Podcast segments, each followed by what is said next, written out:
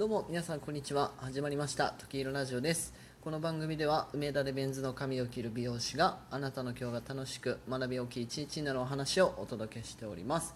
えーさて、えー今日はですね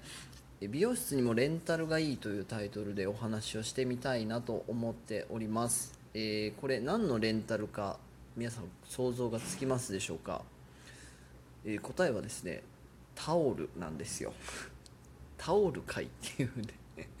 あのちょっと拍子抜けする内容かもしれません、えータオルをですねレンタルするとすっごいいいんですよ、えーそんなお話です今日は、うん、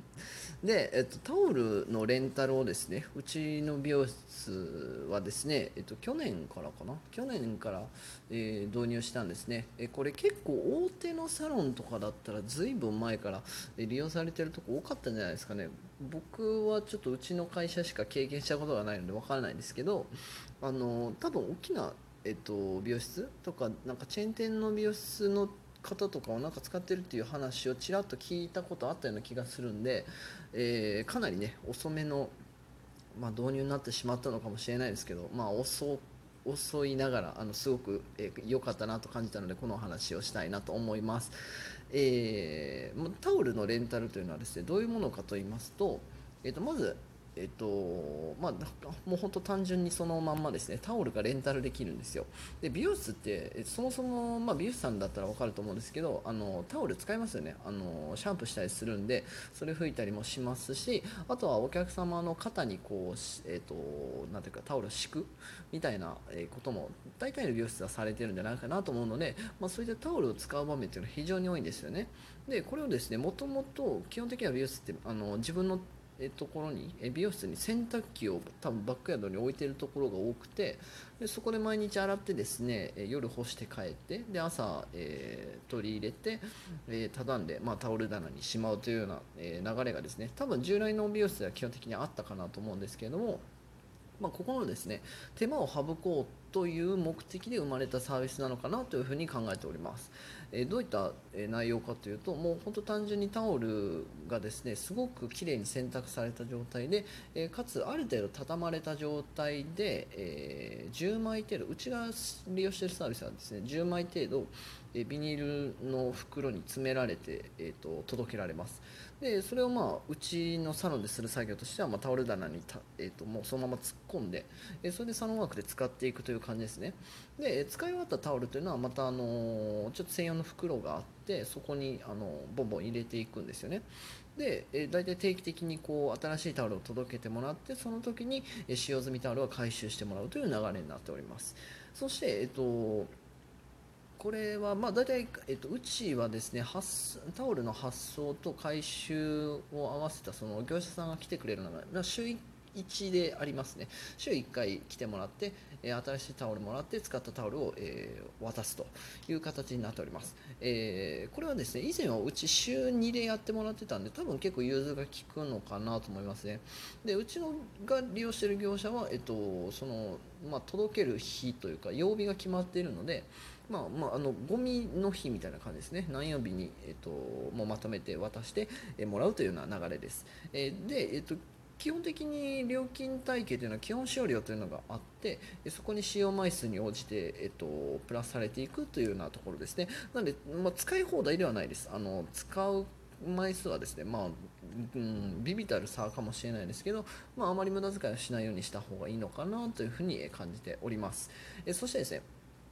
このレンタルタオルのサービスをですね取り入れて良かったこととしてはもう今、えーお話したようにそのうちでやってた作業というのがだいぶあの短縮されるんですよね。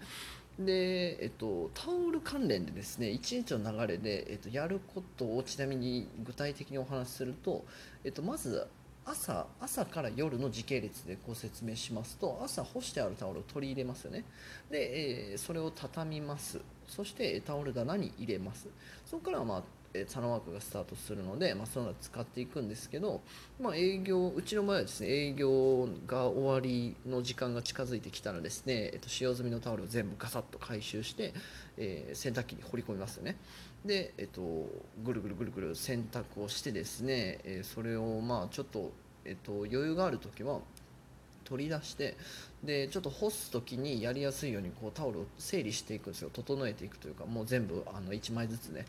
でやってで夜、えー、と1枚ずつ干してで帰るというような感じですよね。で、えっと、ちなみになんですけど今みたいな梅雨の時はですねあの朝になったら乾いてない時とかあるんですよね、えー、これ結構不便ででうちのサロンは乾燥機がないんですよ。あの乾燥機があるとこう結構工程も、えー、なくなるんですけれども、まあ、乾燥機ないのでえっと、歩いてで5分か10分ぐらいのところに朝ですね営業前に持って行ってで急いで乾あの乾燥機回してで、まあ、乾燥機回せばねででも時間かかる時で2 3 0分ぐらいかかるんですけど、まあ、これでまあ持ってきて急いで畳むみたいな流れですよね。っていうことがあるんですよね。なので1日の流れでったらそれぐらいの、えっと、ボリュームで、えっと、工程があるんですよ。で、えっと、この、まあ、やっていた毎日の作業がですねほぼなくなったに近いですね。まあ、届けられたタオルを、まあ、えっと、以前はですねもう本当にそのままビニールから出したら直せるようなところまで畳んでもらってたんですけど多分あの業者さんもなんか多分働き方改革みたいなのもうちも同じなんですけどあったみたいで、えっと、最後のひと手間だけ省かれたんですよね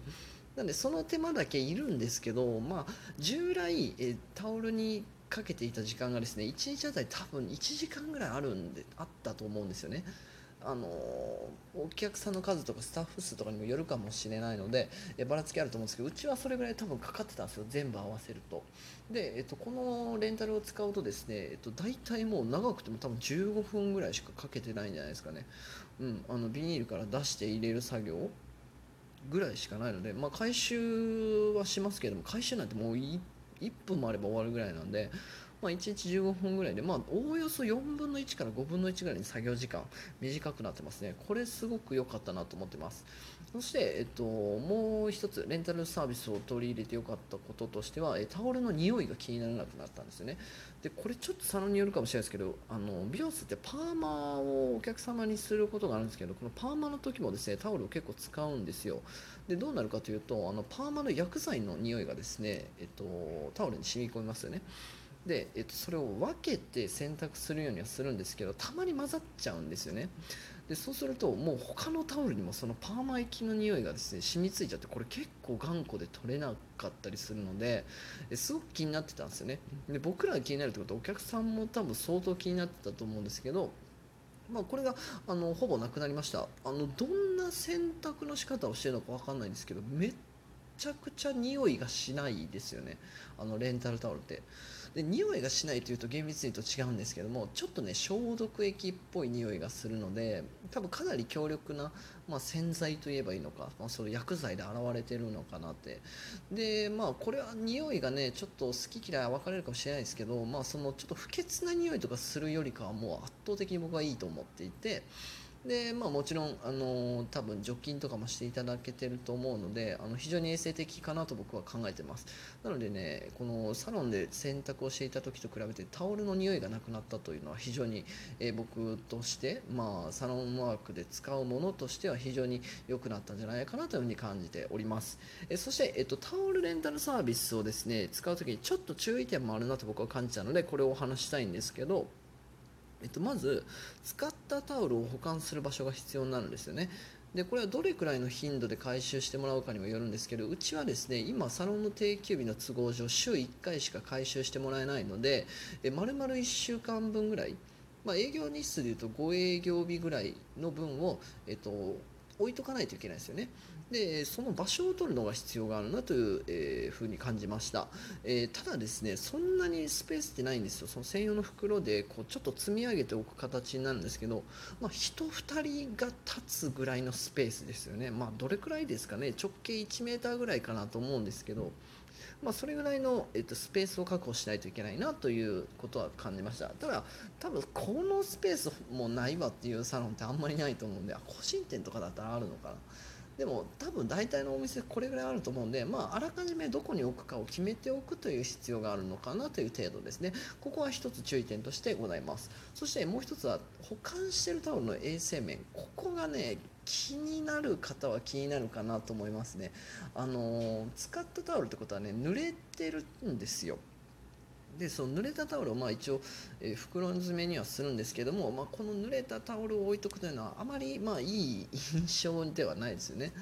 でまああのその先ほども話してた通りその結構ね強い消毒剤みたいなのを使ってるっぽくてで多分それが多少タオル残って残ってるというかまあ多分もともとあんまり菌が存在しない状況にはしてもらってるのであの濡れたタオルですね1週間ぐらいうちは置く形に結局なるんですけどあまり匂いとかは生まれないですね。